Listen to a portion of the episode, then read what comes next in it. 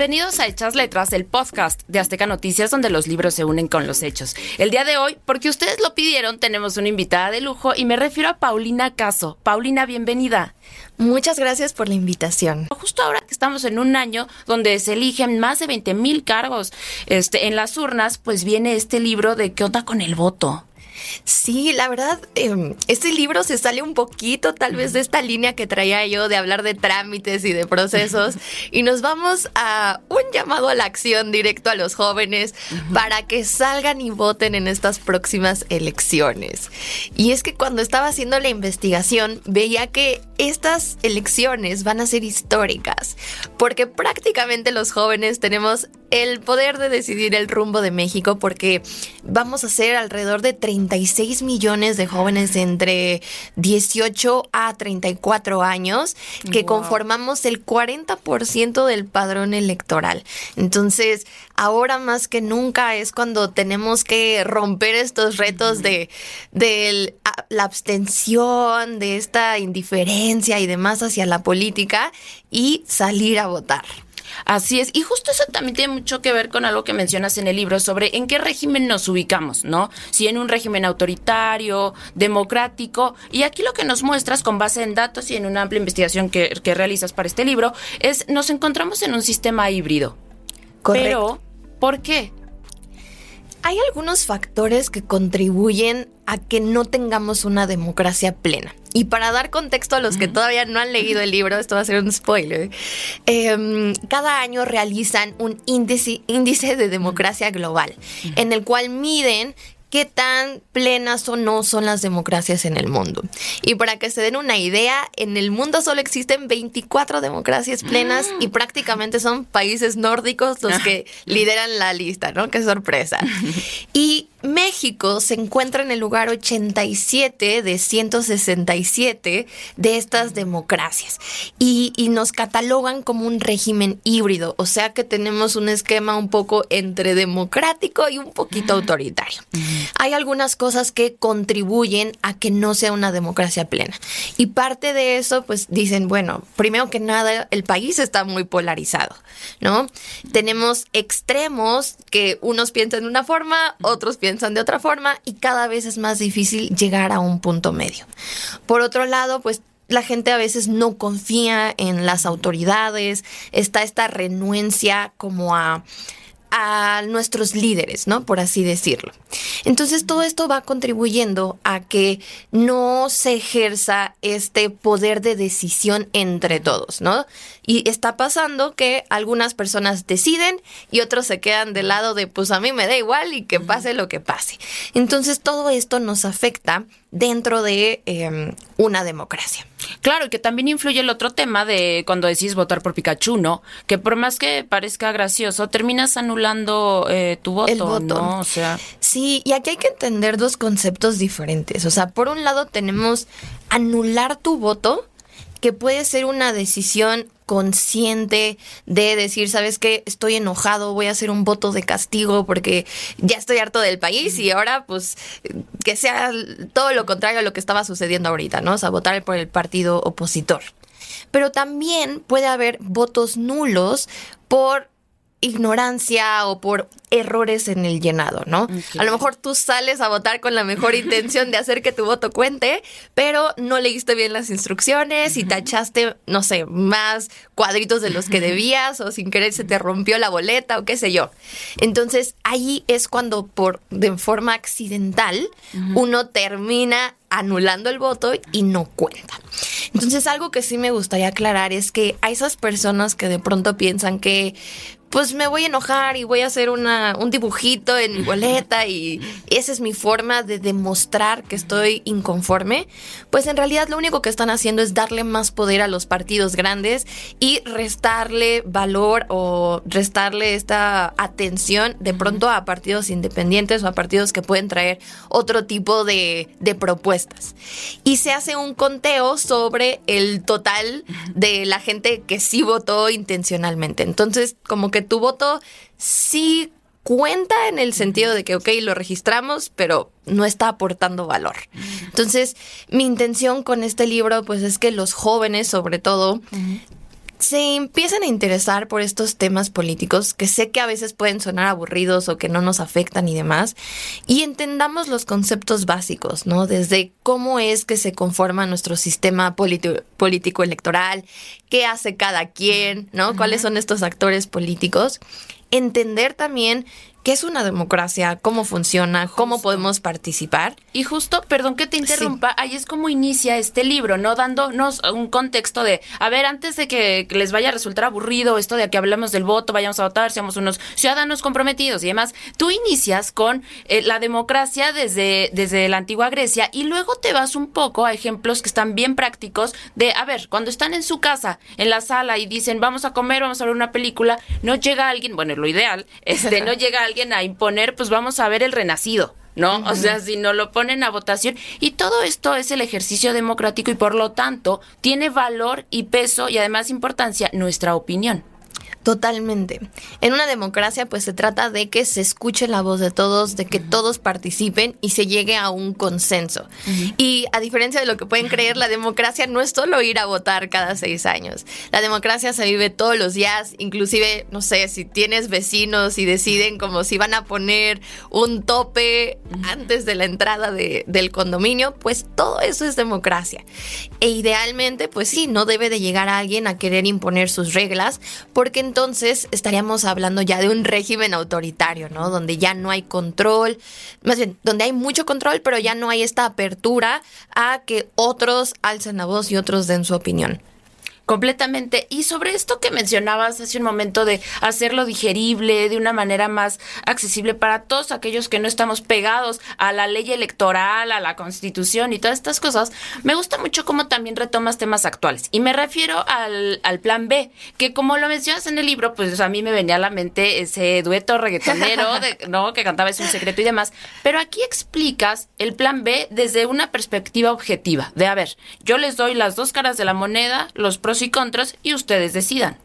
Sí, fíjate que Digo, escribir un libro sobre política es arriesgado, ¿no? Sobre todo cuando hay tanta polémica en torno a una institución que es el INE y a si debe de seguir o es mejor cambiar de estructura. Entonces, a mí me importaba mucho que este material se mantuviera lo más neutral posible, lo más apartidista posible, porque no quiero influenciar a los jóvenes a tú tienes que pensar de esta manera y si no, está mal, ¿no?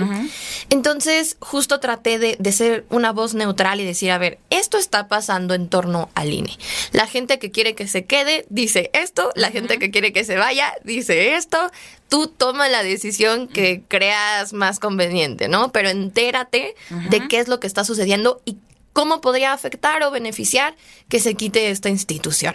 Exactamente. Y eso, yo por ejemplo me preguntaba mucho acerca de cuando salió la consigna de el INE no se toca. A mí me parecía muy, muy rotunda, muy fuerte, porque claro que el INE como otras instituciones, si no es que todas las instituciones públicas se deben de tocar, porque deben de estar a la par de los eh, retos que vengan buscando el bien para la ciudadanía, porque finalmente es para quien trabaja. Claro, y también, o sea, cada institución, llámese privada, de gobierno, de lo que sea, tiene que seguirse actualizando, ¿no? De acuerdo a las, a las nuevas formas de vivir de la sociedad, de acuerdo a los retos, al contexto económico y demás. Entonces, que algo se quede exactamente igual a lo largo de los años, pues bueno, prácticamente es imposible y no se le desea a nadie. Entonces, ah, sí es importante que las instituciones escuchen cuáles son las necesidades de, del pueblo, cómo es que las cosas van cambiando y se adapten. Pero creo que obviamente este lema iba más hacia no toques la democracia, ¿no? Y el INE al final del día era este portavoz o este superhéroe de la democracia y por eso decían, como el INE no se toca. Pero pues con nosotros como ciudadanos tenemos la obligación y la responsabilidad de estar al tanto, ¿no? De cómo funcionan las cosas hoy en día. Y si algo no hace sentido, si algo no está funcionando correctamente, pues entonces levantar la mano y exigir mejores condiciones.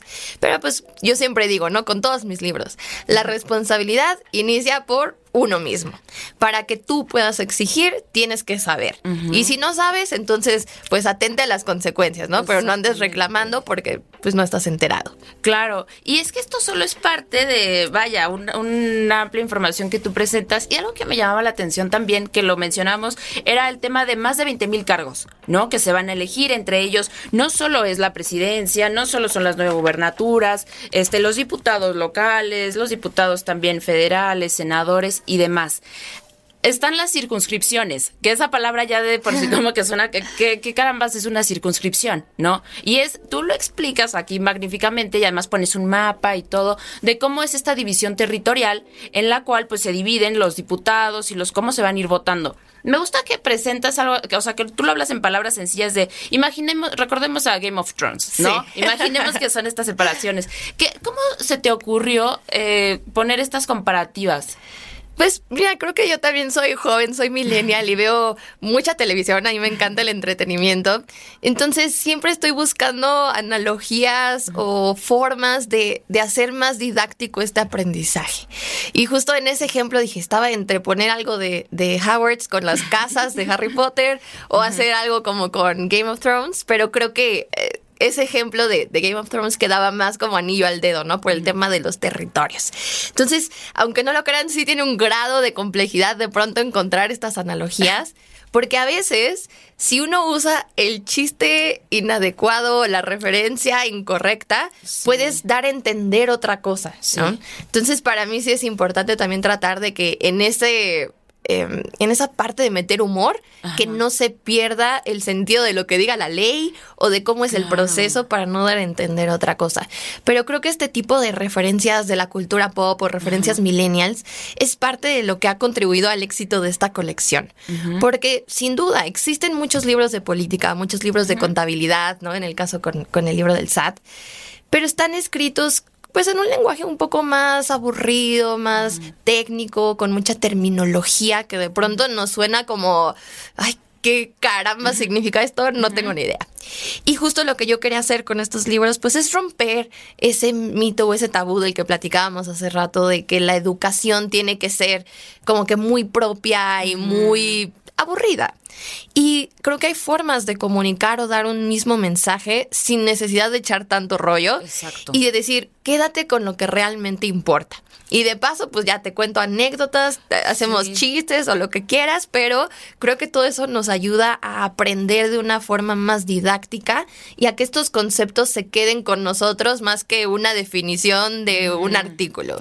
Claro, y es que justo eso, eh, lo platicamos antes de iniciar el episodio, es parte de lo que busca Hechas Letras, o sea, de pronto un tema que nos resulta tan ajeno, volverlo a algo cercano a través de los libros y de personas que se encarguen de divulgar este conocimiento con la responsabilidad este que, que lo lleva. Y ahora que mencionas el tema del humor, Franco Escamilla, ¿qué tal? Eh? O sea, creo que a todos nos ha quedado esto de por la anécdota. Y es una, digamos que una sección que vas teniendo a lo largo del libro en el cual cuentas episodios. Sí, digo, no sé si Franco ha visto que puse eso en mis libros. Yo creo que no, no me han dicho nada.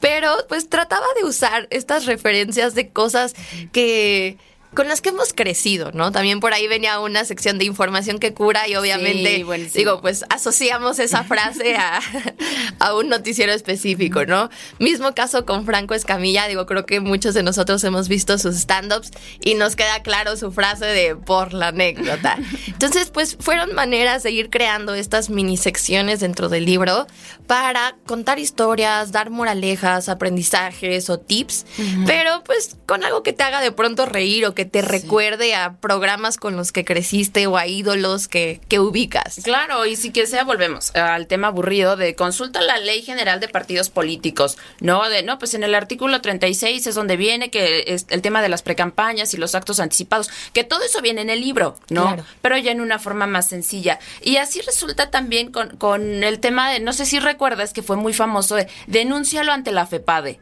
¿no? Que era un comercial y todo esto. Hablas de los delitos electorales. Sí, algo que también me, me interesaba mucho abordar en el libro eh, son todos estos escenarios que de pronto suceden dentro de las elecciones y que no son correctos, pero pasan. Y no debemos de quedarnos callados o decir como, ay, todo es perfecto y en las elecciones no pasa nada y todos pueden ejercer la democracia, cuando la realidad es otra, ¿no? Y aquí estamos hablando de temas como que te quiten tu credencial de votar en el lugar donde estás trabajando para asegurarse que votes por X partido, que te pidan que le tomes una foto a tu boleta para asegurarse que votaste por quien te están pidiendo, que te quieran comprar el voto, o por ejemplo, si eres funcionario de casilla, pues que te convenzan de no presentarte a, ese, ese día, ¿no? Entonces, todas estas cosas pues son delitos electorales que están regulados y que hay una línea de atención, como dices, de la FEPADE para eh, levantar la voz y dejar un registro de que se está cometiendo una violación ante nuestros derechos. Y, y también, digo, bajo esa misma línea, eh, hablar un poco de esta ironía, ¿no? De qué pasa cuando los muertos votan, o sea, ¿por qué sucede esto? Y no solo en México, en otros países ha sucedido este tipo de casos. Entonces es importante abordar de pronto estas irregularidades dentro del proceso y darle al lector como la guía o la línea de, a ver, si estás en este escenario, pues haz A, B, C, ¿no? Para que no te pase o para que lo denuncies o para que sepas cómo actuar. Así es. Y todo eso que a veces volvemos, es muy distante. Pero a mí me parece también otra cosa importante, que viene aquí un glosario para simples mortales. Porque mucho escuchamos luego en televisión o en analistas políticos que mencionan clientelismo político, ¿no? O sea, es como... ¿Qué es eso? Sí. Suena bien, ¿no? O el tema de la coalición, que lo entendemos de forma simple como, ah, pues se juntaron varios partidos y bye. No, o es todo lo que buscan. Pero todo aquí tú lo dejas eh, más claro y el tema del conteo rápido. ¿No? O sea, ¿qué es esto que también vemos por sí, diferentes técnicas para hacer el conteo de votos, porque obviamente pues somos millones de mexicanos e imagínense, ¿no? Lo que se tardarían así de que uno por uno. Entonces, pues vamos abordando todas estas palabrerías o terminologías eh, complicadas dentro del libro y trato de simplificarlo lo más posible para que si hay duda con un término, pues vayas a esta sección de, del glosario para simples mortales y de forma muy coloquial entiendas a qué me estoy refiriendo.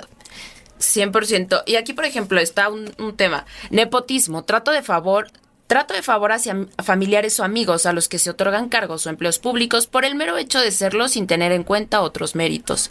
Tal vez nos vienen a la mente ejemplos, pero todo esto está justo en el libro Representación Política, Privatización, Urna, el voto nulo y fíjate, también tienes curul, que eso es importante porque luego cuando escuchamos este, no sé, o nos referimos a los políticos de, no, es que los senadores ya van por otro curul u otra curul. Eh, ese escaño. Entonces, son estas desde nimiedades hasta ya cosas más complejas, como cómo se va desarrollando todo el proceso electoral, la importancia que tiene nuestro voto. ¿Qué es lo que más te, te da gusto, te enorgullece de este libro? Pues mira, dos cosas. La primera es que hasta antes de escribir este libro, yo formaba parte de este porcentaje de la población que era indiferente a la política. Ok. Y esto es algo raro porque en mi casa, a diferencia de otros contextos, sí se hablaba de política. ¿no? O sea, sí en la mesa había esta conversación de, mira, pasó esto, pasó el otro, y yo nada más escuchaba nombres y nombres y yo, así de que mi celular, ¿no? De pronto en la editorial me dicen, oye, este año pues van a haber elecciones, eh, sé que tú traes una línea de contenidos que ya nos propusiste, pero queremos meter este libro, ¿no? De, del voto. ¿Qué opinas? Por una parte yo dije, chino, o sea, pues yo no sé de política, ¿no? O sea, a duras penas le entendí al SAT, al Infonavit, pues digo, hablar de política sí, sí estaba como muy alejado de mi zona de confort. Pero dije, es una gran oportunidad para tomar al toro por los cuernos y decir, a ver, nunca me, he interesado por este tema, ¿qué es lo que necesito saber? Y desde cosas tan básicas como qué es la izquierda, qué es la derecha, eh, qué hace un senador, qué hace un diputado, ¿no? Entender esta estructura para luego ir hablando ya de cómo se desarrollan las, las elecciones. Entonces creo que lo que más me enorgullece pues es que de forma personal me acerqué más a la política y entendí cómo es que funcionan, eh, bueno, a nivel general, la, en nuestro sistema político electoral. Y la segunda, pues es que tal vez este libro pueda llegar a las manos adecuadas de alguien que está en la misma situación que yo y que después de leerlo diga, ah, ok, voy a salir a votar porque es mi derecho, porque importa, porque mi voz puede crear un cambio. Y para mí, como el poner esa semillita y, ojalá contribuir a cambiar esta, esta métrica de abstencionismo, que es más o menos del 35% de, de las personas que no salen a votar, yo ya me daría por bien servida.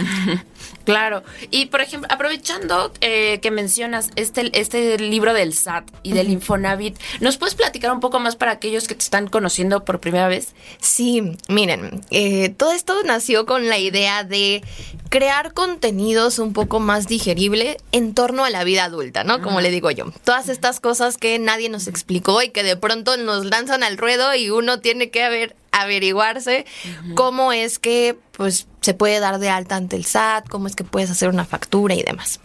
Entonces, así fue como nació la idea de este proyecto, ¿no? Un día me encontré con un tweet de alguien que le estaba escribiendo a Jordi Rosado y le decía, Jordi, por favor, escribe el QL con el SAT o un SAT for Dummies.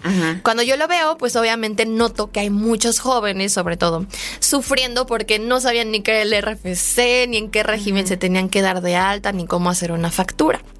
Y aunque yo no soy contadora, debo de aclarar, yo también le sufrí con el SAT, ¿no? Eh, yo también en su momento le marcaba a mi papá como dijo, oye, es que ¿cómo le hago para hacer una factura y él me explicaba por teléfono, ¿no?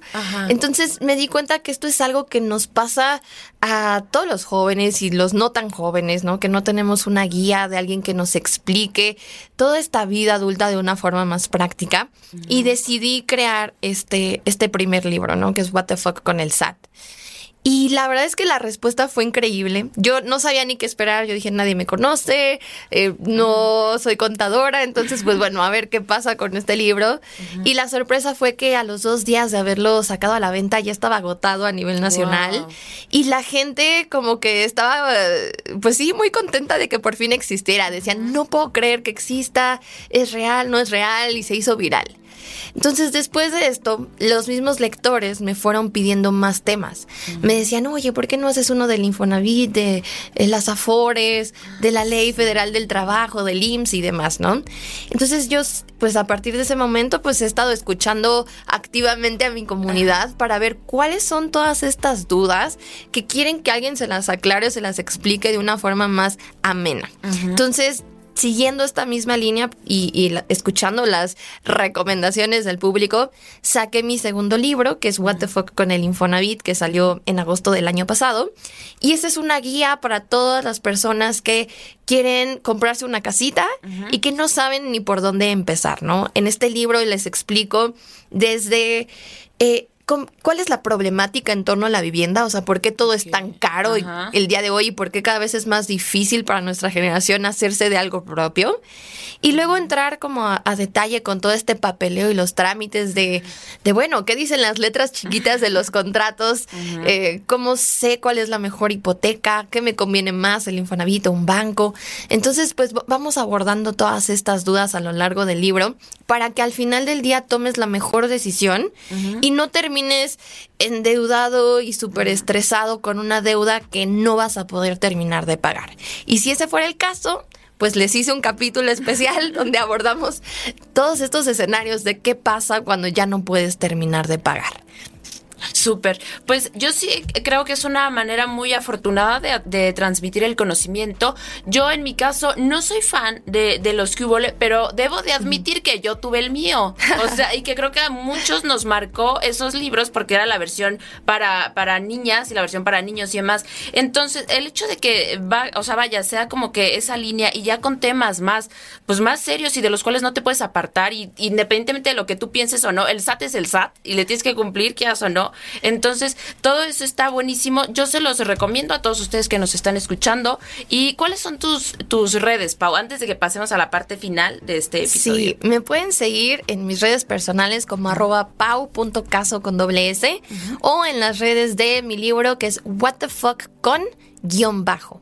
Y ahí siempre estamos resolviendo dudas, lo estamos escuchando porque sé que hay muchas dudas en torno a estos temas de la vida adulta. Entonces, escríbanos por allá. Buenísimo. Pues vamos con unas preguntas del cuestionario Proust, que es famosísimo, y principal rasgo de tu carácter. Soy muy ligera. ¿Tu ideal de felicidad? Compartir con mi perrito y con mi familia. ¿En qué país desearías vivir? La verdad, en México. Nunca he pensado vivir en otro. ¿Un héroe de ficción? Mm, Harry Potter. ¿Qué hábito ajeno no soportas? Que alguien se coma las uñas. ¿Qué virtud desearías poseer? Levantarme temprano. ¿Tienes una máxima? ser buena persona, o sea, como mantenerme buena persona sin importar las circunstancias de lo que pueda suceder en mi vida. ¿Tus autores favoritos en prosa?